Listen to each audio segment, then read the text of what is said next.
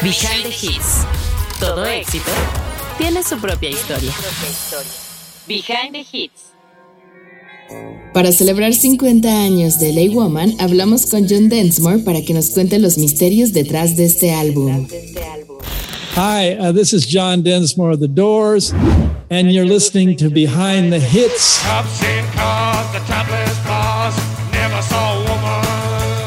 Gracias de nuevo por el tiempo, John. En primer lugar, queremos hablar de la historia detrás de LA Woman. ¿Qué le inspiró? ¿Cuál fue su proceso? Well, um, a few albums before LA Woman, we were trying to make our own Sgt. Pepper, uh, the Soft Parade, and we had strings and horns and big production. And then um, when we finally got to LA Woman, we realized that we wanted to go back to the blues and to the to the garage that we, we started in.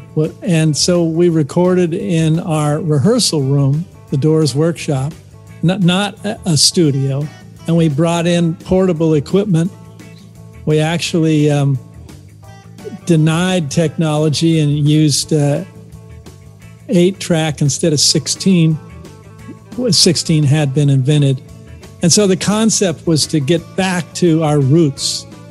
And um, it must have worked because I'm still talking about this album 50 years later. Unos cuantos álbumes antes de LA Woman, estábamos tratando de hacer nuestro propio Sgt. Pepper con el Soft Parade, y teníamos cuerdas e instrumentos de viento y una gran producción.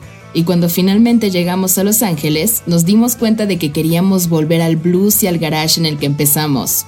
Y entonces, grabamos en nuestra sala de ensayo, el taller de The Doors, no en un estudio. Y trajimos equipos portátiles. De hecho, renunciamos a la tecnología y utilizamos una A-Track en lugar de 16. El 16 ya había sido inventado, así que el concepto era volver a nuestras raíces. Y debió funcionar porque todavía estoy hablando de este álbum 50 años después. Cuéntanos un poco más sobre el proceso creativo y el proceso de grabación del mismo. ¿Cómo fue en aquel entonces hacer eso? It, it was uh, very relaxing. Um, Paul Rothchild, our producer, taught us how to make records for many years, but then he got a little perfectionistic and um, uh, asked us to record too many takes on some of the songs. And he was dealing with Jim's increasing uh, um, alcoholism, which was difficult. But um, when we were rehearsing, we played him uh, Riders on the Storm, and it was not evolved yet. It wasn't as good as it finally became, but he said it sounded like cocktail music, which was sort of a um, derogatory comment. And then he said, I think you guys should do it yourself.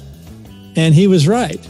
And we got Bruce Botnick, our longtime recording engineer, to co produce with us and so we felt empowered by uh, producing the record ourselves. And uh, so everybody, uh, everybody stepped up.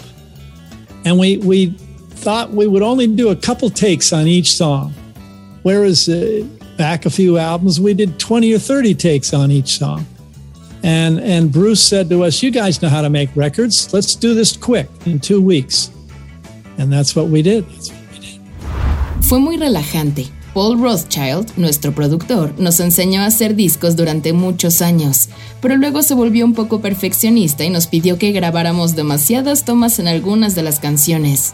Además, tenía que lidiar con el creciente alcoholismo de Jim, lo que era difícil. Pero cuando estábamos ensayando, le tocamos Riders on the Storm, y no estaba evolucionada, ni siquiera era tan buena como finalmente llegó a ser, pero dijo que sonaba música de cóctel, lo que fue una especie de comentario despectivo, y entonces dijo, creo que deberían hacerlo ustedes mismos. Y tenía razón, conseguimos que Bruce Botnick, nuestro ingeniero de grabación de toda la vida, coprodujera con nosotros, y así nos sentimos capacitados al producir el disco nosotros mismos, y así todo el mundo se puso en marcha. Pensamos que solo haríamos un par de tomas de cada canción, mientras que en otros álbumes hacíamos 20 o 30 tomas de cada una. Pero Bruce nos dijo, ustedes saben cómo hacer discos. Vamos a hacer esto rápido, en dos semanas. Y eso fue lo que hicimos. ¿Cómo fue el cambio entre Paul y Bruce durante la producción del disco? ¿Y el cambio de productores en medio de la grabación? Well, it wasn't in the middle of recording. okay. No, no, we were rehearsing the songs for LA Woman, and our old producer Paul came to our studio, our rehearsal room, and that's when he sort of said, Oh, do it yourself. And so then we started the album with Bruce Botnick. So, uh, and Jim, uh, Jim sang in the bathroom. You know, usually the, the singer's in an isolation booth. Well, we, we were in our rehearsal room. And so he just, he just uh, went in there and then the, tiles on the bathroom walls were kind of natural echo. And it was just perfect. Bueno, no fue en medio de la grabación. Estábamos ensayando las canciones para LA Woman y nuestro antiguo productor, Paul, vino a nuestro estudio, a nuestra sala de ensayos. Y fue cuando dijo, oh, háganlo ustedes mismos. Y entonces empezamos el álbum con Bruce Botnick. Y Jim, Jim cantó en el baño, ya sabes, por lo general los cantantes están en una cabina de aislamiento mientras que nosotros estábamos en nuestra sala de ensayo. Y entonces él solo fue ahí, y luego los azulejos de las paredes del baño tenían una especie de eco natural y fue simplemente perfecto. Y suena perfecto en el álbum, con una reverberación natural. Riders on the storm. There's a killer on the road. His brain ¿Cuáles son los temas que más te gustan del álbum? Uh, you know, I mean, Riders on the Storm is just, um, I can't uh, get enough of it.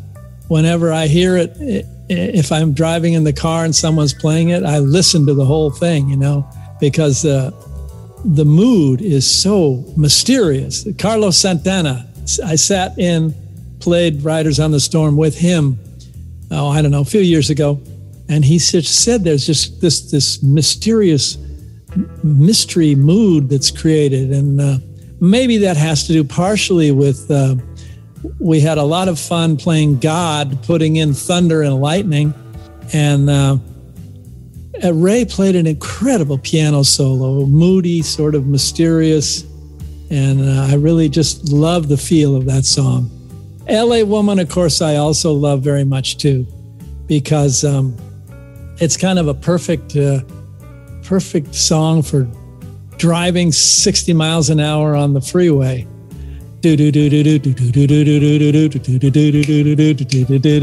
You know, it's just, and Jim wrote this great stuff about LA as a woman, you know, a metaphor.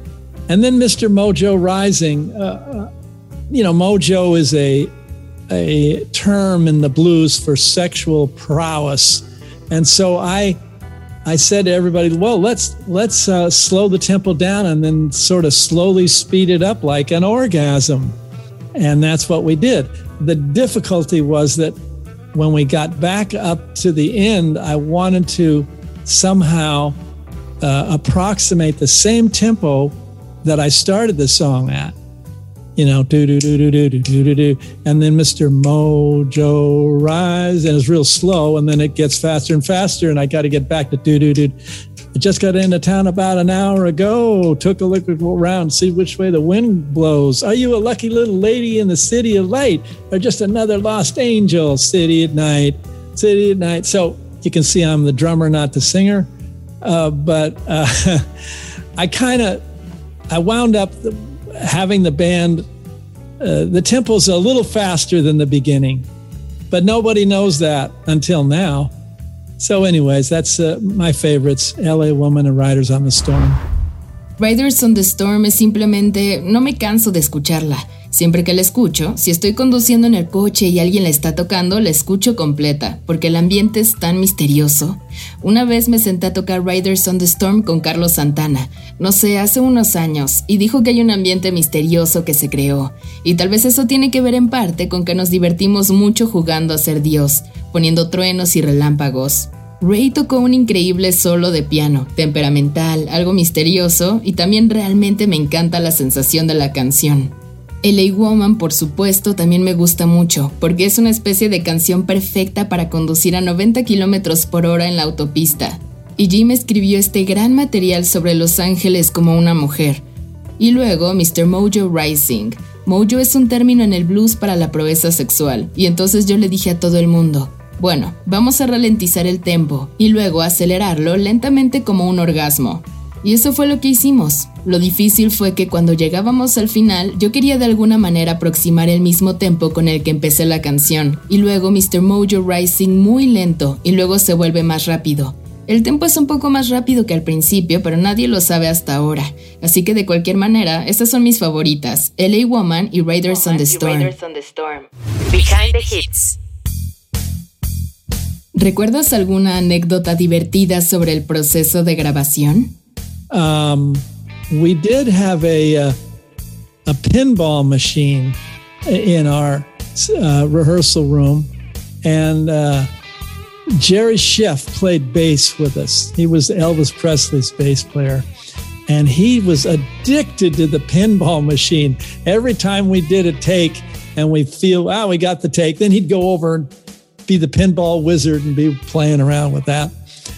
And um, there's a funny little thing that uh, I really enjoyed playing with him. He had a great feel. And also, when Ray was Ray played all the bass lines with his left hand. You know, we didn't have a bass player live, but in the studio we had one for this, and Ray was teaching um, Jerry the bass line to Riders on the Storm. Do do do do do do do. Let's do do do do do do do do do. That's the bass line, and that's the the line that Jerry kind of uh, changed into. Ray uh, taught it to him, and Jerry said to Ray, uh, "You can't play that on a string like the string of a bass. I have to change it a little." And he changed it into something that everybody knows forever.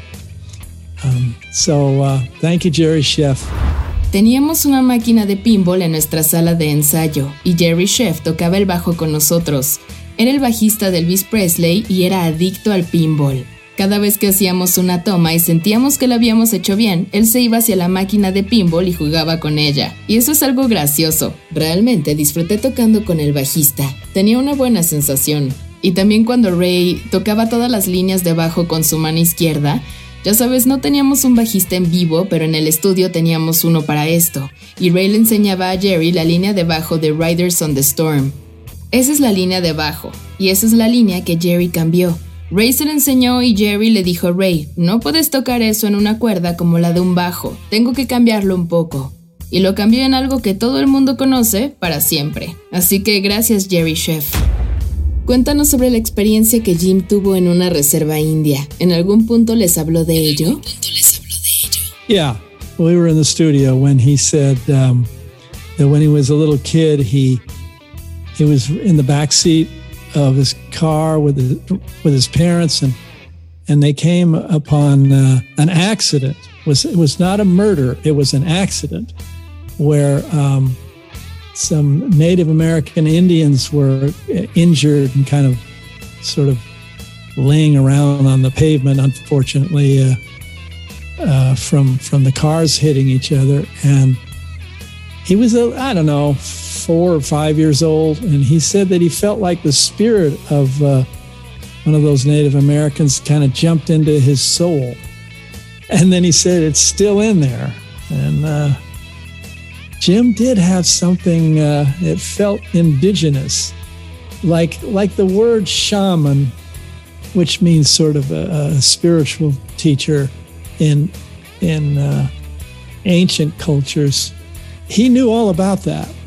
I had never heard that word until I read it in some of his poetry. And then I realized that uh, he's been real aware of uh, how uh, spiritual teachers in, in tribes would uh, take plants, you know, like, uh, I don't know, like peyote or uh, ayahuasca or something. And then they would he- heal the tribe. They would work on healing people. And that's what he was trying to do with his music.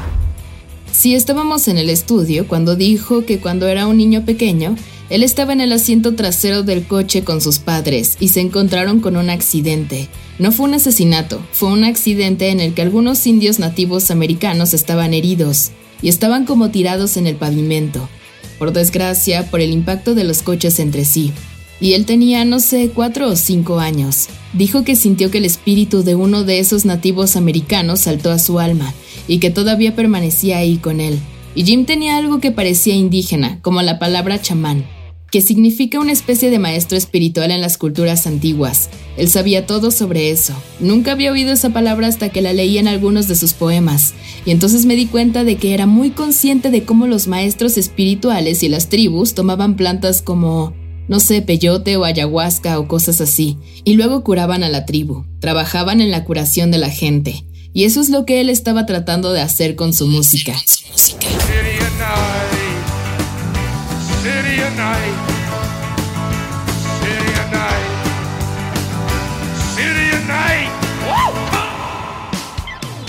¿Cómo fue ese increíble viaje que hicieron a México, la primera vez que vinieron? You know, I, I love Mexico very much. And uh, let's see, the brothers Castro, was that their name? They were playing the whiskey and they said they would help us play Mexico. And we, we were booked in Mexico City and we were playing in the bull ring, I think. But unfortunately, there was, a, you know, the 60s, there was a lot of protests. And a few weeks before we went down, uh, there was some kind of protest or some concert where there was trouble. And so they canceled the Bull Ring concert, which was made us very sad because the the um, the ticket prices were uh, just a few pesos, and and we, in order to do that, we also had agreed to play a place called the Forum, which was a nightclub, uh, a dinner club for people that you know was rather expensive, where people ate dinner and uh, and we played that, but then we couldn't play the bull ring, and so it was that was quite disappointing. Although I'm sure it was, uh, I know it was rather shocking uh, to the people trying to eat dinner, listening to the Doors. you know, we're not quite cocktail music, dinner music. You know. this is the end. Beautiful friend. Oh, okay. How do you like your lamb chops? Whoa. I don't know if it helped the digestion, but um, what can I say? I, have always loved Mexico. I was in um, uh, Oaxaca, Oaxaca City uh, years ago, staying and uh, went to a, uh, what do you call it? Curandera, who gave me some herbs and a little blessing. Uh, that's my feeling for your country. Uh, let, let, me also say that your your country is giving us son jarocho from Veracruz and cumbia, you know, so it's great stuff. Sabes, yo quiero mucho a México. Veamos, los hermanos Castro se llamaban así. Estaban tocando en The Whiskey y dijeron que nos ayudarían a tocar en México. Y nos contrataron en la Ciudad de México e íbamos a tocar en la Plaza de Toros, creo pero desgraciadamente en los años 60 hubo muchas protestas y unas semanas antes de que fuéramos hubo algún tipo de protesta o algún concierto en el que hubo problemas. Y entonces cancelaron el concierto de la Plaza de Toros, lo cual nos puso muy tristes porque los precios de las entradas eran de unos pocos pesos. Nosotros para poder financiar eso también habíamos acordado tocar en un lugar que se llamaba El Foro, que era un club nocturno de escenas bastante caro, donde la gente cenaba mientras nosotros tocábamos, pero entonces no pudimos tocar en la Plaza de Toros, y eso fue bastante decepcionante. Aunque estoy seguro de que fue, sé que fue bastante impactante para la gente que intentaba cenar escuchando a The Doors. Ya sabes, no somos del todo música de cóctel, música para cenar. This is the end, beautiful friend. Bien, ¿cómo te gustan las chuletas de cordero? Bueno, no sé si les ayudó con la digestión, pero ¿qué puedo decir? Siempre me ha gustado México. Estuve quedándome en la ciudad de Oaxaca hace años y fui con una curandera que me dio unas hierbas y una bendición. Así que ese es mi sentimiento por su país. Y déjame decir también que tu país nos da el son jarocho de Veracruz y la cumbia, gran material. Estamos tratando de mantener eso vivo también, hay un montón de cosas que están pasando y toda la música en general que podemos aprovechar. Y creo que esa es una buena parte de estar en el medio del mundo, para ser honesto. And, and, and what, what is so great about music is that even if someone is listening to music that's in a language they don't literally understand, you still get the feeling of the culture. And that's a healing thing because we've all got to learn how to get along. A lot of racism is surfacing in the world now, and hopefully it's getting, uh, it, it seems bad, but it's getting exposed, and that's a good thing because then we'll get behind it, work on it, and make it better. Y lo que es tan bueno de la música es que incluso si alguien está escuchando música que está en un idioma que no entiende literalmente, todavía se obtiene la sensación de esa cultura. Y eso es algo curativo porque todos tenemos que aprender a llevarnos bien. Ahora está aflorando mucho racismo en el mundo y esperemos que puede parecer malo, pero está saliendo a la luz. Y eso es bueno porque entonces nos pondremos a trabajar en ello y lo mejoraremos. Hablando de tus shows aquí, ¿qué pensaste de los fans? the fans, I, I don't know what it is. Uh, uh, you guys love the doors. Uh, what can I say? Uh, I, I'm a renegade Catholic. Maybe that's part of it. Who knows? Uh, maybe it's the drumming. Los fans, no sé qué es, son grandes admiradores de The Doors. ¿Qué puedo decir? Soy un católico renegado. Tal vez eso sea parte de ello. Quién sabe, tal vez sea la batería. Well, I've been down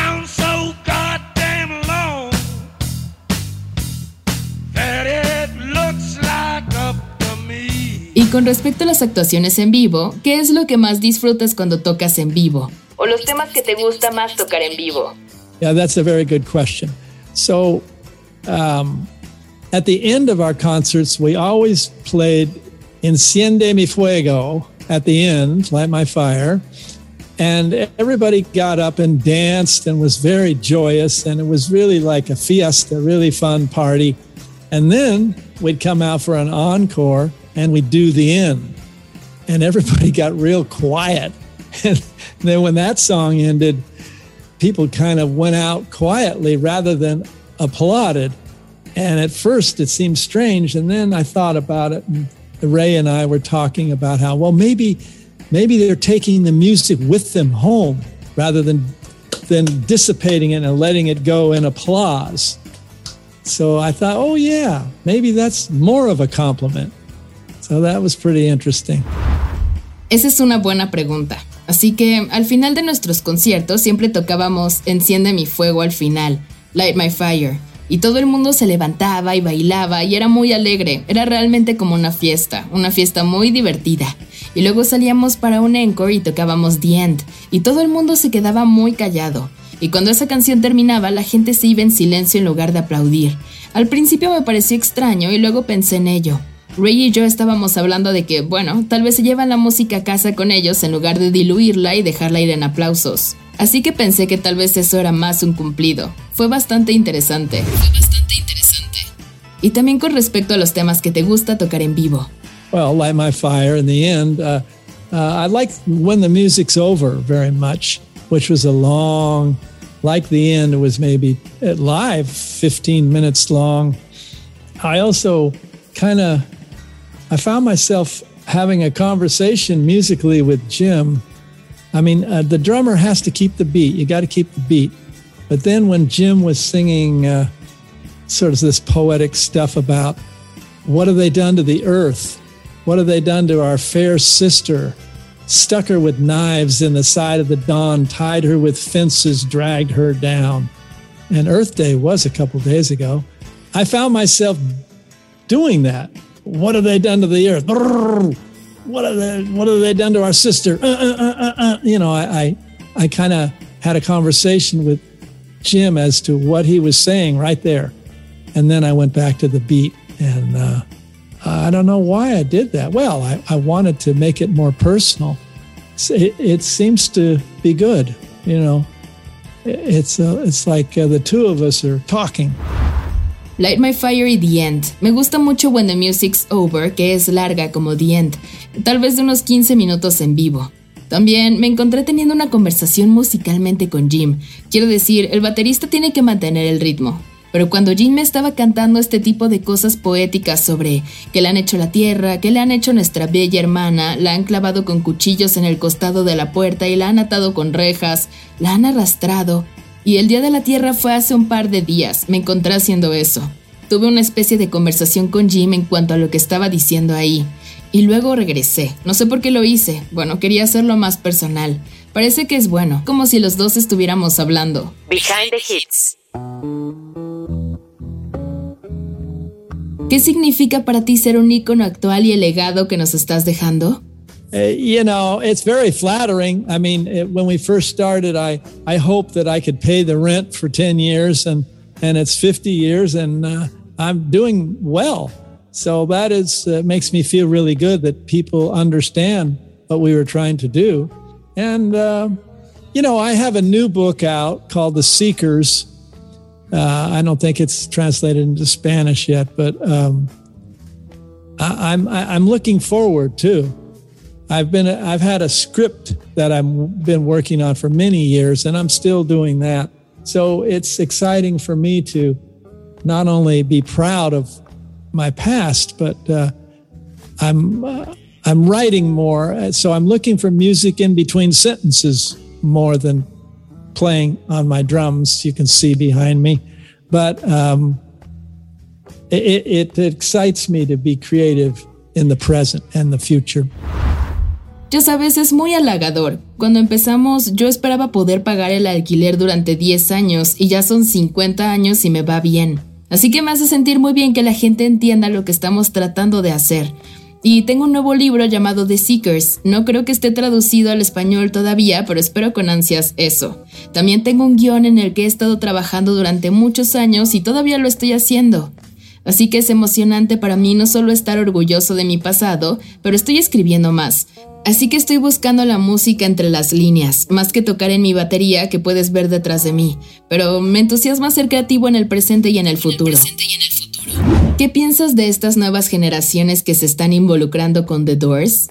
Well, I mean, maybe each generation needs Jim to help them cut their umbilical cord. I don't know. Uh, uh, you know, can you see behind me? There's this sign that says Morrison Street and Densmore Avenue. Let me tell you a little story about that.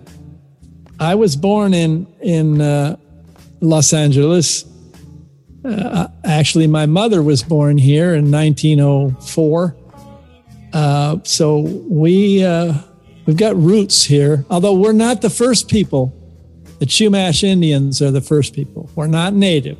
Anyway, I've known all my life that there was a Densmore Street in Los Angeles. And a few years ago, I had a little extra time and I was driving past Densmore Street and I thought, well, maybe I'll make a right turn and go up and see what's up there, Densmore Street. What the hell? I drive up about a mile and it crosses Morrison Street. So when did they name these streets? Hundreds of years ago. So I was just astounded that Densmore and Morrison were crossing. Uh, they weren't on the same pole. And we called the mayor of Los Angeles and got permission to put them on the same pole and took a photograph and then made a couple of these signs. Just a nice uh, publicity thing. But uh, it's so interesting that uh, two streets in in the in the city of the LA woman are Morrison and Dinsmore, and they cross. I, I like that. It's prophetic. Tal vez cada generación necesita que Jim les ayude a cortar su cordón umbilical. No lo sé, ¿sabes? Puedes ver detrás de mí que hay un letrero que dice Morrison Street y luego Densmore Avenue. Déjame contarte una pequeña historia sobre eso. Yo nací en Los Ángeles, en realidad mi madre nació aquí en 1904, así que tenemos raíces aquí, aunque no fuimos las primeras personas aquí, fueron los indios Chumash. No somos nativos. He sabido toda mi vida que había una calle Densmore en Los Ángeles, y hace unos años tenía un poco de tiempo extra y estaba conduciendo más allá de la calle Densmore y pensé, bueno, tal vez voy a hacer un giro a la derecha y suba a ver lo que hay ahí. Densmore Street. ¿Qué demonios? Conduzco hacia arriba como un kilómetro y medio y cruzo la calle de Morrison. ¿Cuándo nombraron estas calles? Hace cientos de años. Así que me sorprendió que Densmore y Morrison se cruzaran y no estuvieran en la misma circunscripción. Tomamos una fotografía y luego hicimos un par de estos letreros solo para tener una bonita publicidad. Pero es tan interesante que dos de las calles en la ciudad de Los Ángeles sean Morrison y Densmore y se crucen. Me gusta eso, es profético. ¿Cuál es tu percepción de cómo ha cambiado la música desde hace 50 años hasta ahora? Well, uh, music is always continually evolving. So each generation, um, they, they have a new thing. I think Jim was saying maybe someday music will be made, be made by one guy with a bunch of machines. He said that a long time ago. Uh, so um, it's sort of like the um, the beat generation, which was um, Jack Kerouac, Ginsberg, they kind of fed us. We're on the shoulders of the beats. And our generation was the hippies. And on the shoulders of the hippies is the punks. The punk generation was next. And then the, the, the grunge generation, you know, uh, Nirvana, Pearl Jam, they're kind of on the back of the punks. So each each one feeds the next one. And uh, that's a beautiful thing, you know, because you learn from what went before. You know, uh, my new book, The Seekers, I have a chapter on Gustavo Dudamel. He's the uh, conductor of the LA Philharmonic. He's from Venezuela. And uh, he totally understands how uh, different genres of music affect each other. So he's a classical conductor, but he's completely aware of Led Zeppelin and salsa and the Doors, and uh, and it feeds him, you know. and so that's if we can all stay open to different genres of music, we can learn to love each other. Mira, la música siempre está en continua evolución, así que cada generación tiene una cosa nueva. Creo que Jim dijo, tal vez algún día la música será hecha por un solo hombre con un montón de máquinas. Él dijo eso hace mucho tiempo, así que es algo como la generación Beat, que fueron Jack Kerouac, Ginsberg, ellos nos alimentaron, estamos sobre los hombros de los beats, y nuestra generación fue la de los hippies, y sobre los hombros de los hippies está la de los punks. La generación punk fue la siguiente, y luego la generación grunge. Ya sabes, Nirvana, Pearl Jam, están como en la espalda de los punks. Así que cada uno alimenta al siguiente, y eso es algo hermoso porque se aprende de lo que hubo antes. En mi nuevo libro de Seekers tengo un capítulo sobre Gustavo Dudamel. Es el director de la Filarmónica de Los Ángeles, es de Venezuela y entiende perfectamente cómo los diferentes géneros musicales se afectan mutuamente. Así que él es un director de orquesta clásico, pero es totalmente consciente de Led Zeppelin y la salsa y The Doors, y eso lo alimenta. Así que si todos podemos estar abiertos a diferentes géneros musicales, podemos aprender a amarnos unos a otros.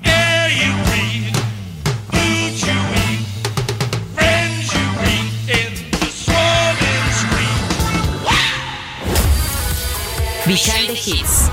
Todo éxito tiene su propia historia. Behind the Hits.